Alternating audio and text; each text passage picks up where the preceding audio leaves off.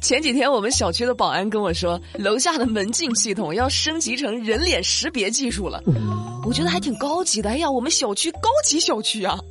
结果今天我下班回家的时候，我才明白，所谓的人脸识别技术，就是保安搬个凳子坐在门口，看着面熟的就让进，面生的就登记。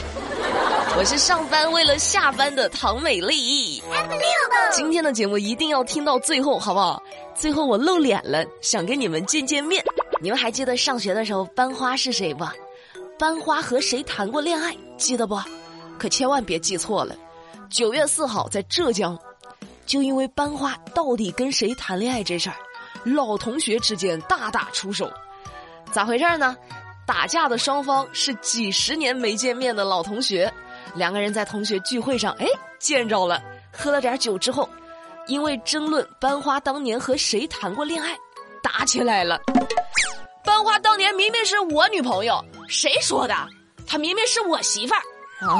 然后就打起来了，还好周围有劝架的同学，双方呢仅仅只是擦破了皮就被拉开了，没有造成更严重的后果。兄弟，你这就见外了哈！而且我特别好奇啊，聚会班花去了吗？你咋不问问当事人呢？你说你俩打的热火朝天的，班花她知道她和你们谈过恋爱吗？跟我没有关系。人与人之间讲究的都是缘分，不要老是打打杀杀的。你看下面要说的这段缘分，就有点不安全。九月三号，在安徽阜阳，交警在查酒驾，对一辆轿车进行检查的时候，就发现司机有酒驾的嫌疑。那做了个呼气检测，好家伙，何止酒驾，都醉驾了。像话吗？这个？那交警在核实司机身份的时候，就发现五年前自己抓过这人。也是因为酒驾，同一个原因，五年后被同一个交警查处，交警都忍不住了，就说了一句：“缘分呐。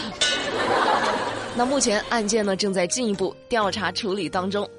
话说回来，大哥，都五年了，你真的是一点记性都没长啊，还酒驾呢？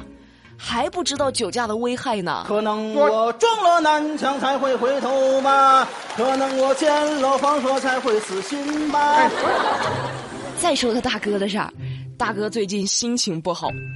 九月五号，河南的王先生报警，说今年七月他过生日的时候心情不好，就发了个朋友圈，表达了一下自己的忧郁。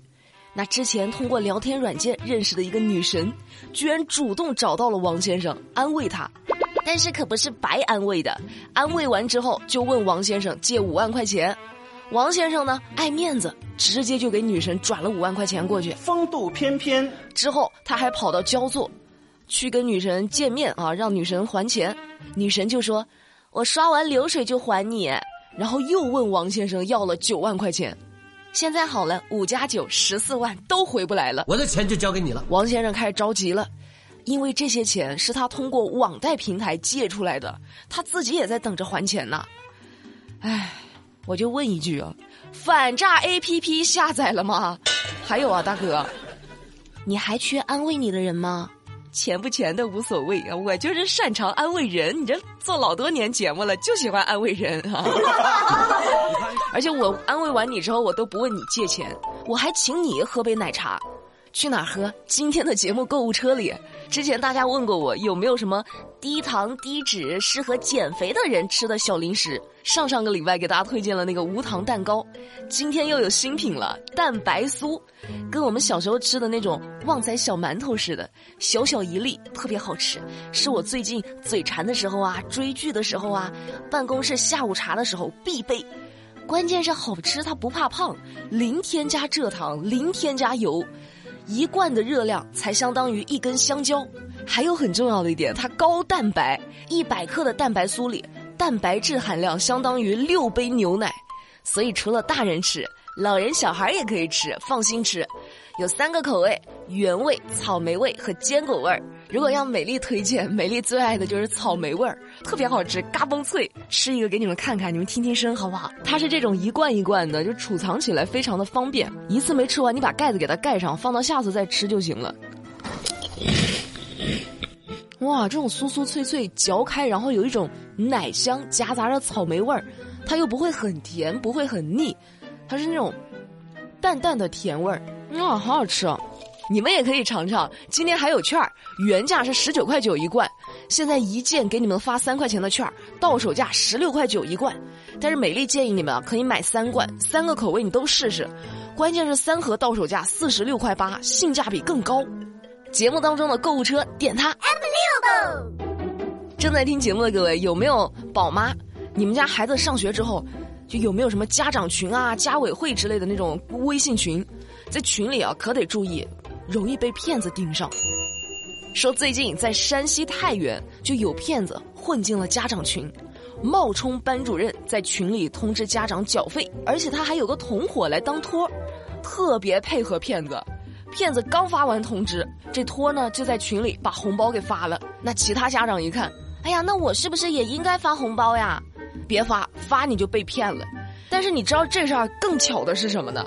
群里有一位家长刚好是反诈民警，他一看就把这个骗局看得透透的，马上就在群里发语音：“你赶紧从我们群里出去，我就是太原市公安局的。”三分钟之后，骗子退群了。你玩不玩得起啊？咋还退群了呢？打扰了，打扰了，李鬼遇上李逵了。真是巧了，刚好有个家长是反诈民警。如果没有这位家长呢，那保不齐就有家长受骗了。我们还是在生活中要提高警惕，好不好？下载一下那个国家反诈 APP，而且像这种家长群，进群的身份核实真的是太重要了。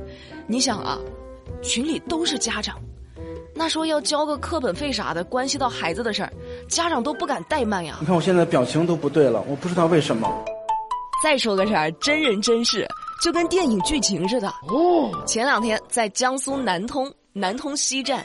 一位中年男子刚从列车上下来，就一头栽倒在了站台上，周围旅客都吓坏了，工作人员赶紧上前救助，就发现这大哥 浑身酒气，说话语无伦次的，好像是喝醉了。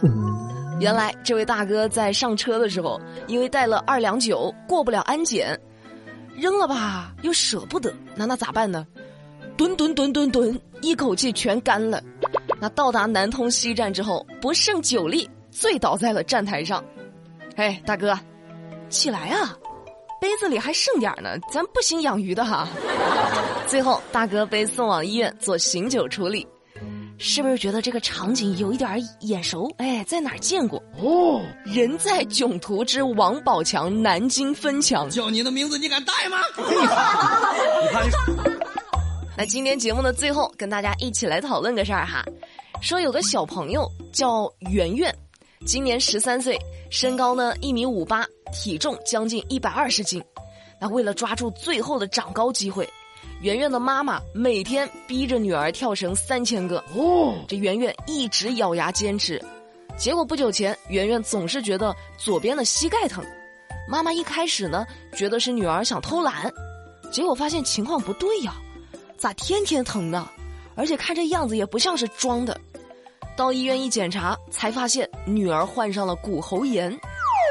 医生就说呢，跳绳需要控制量，而且在跳绳的时候要穿抗震力强的运动鞋，并且选择平坦的地面。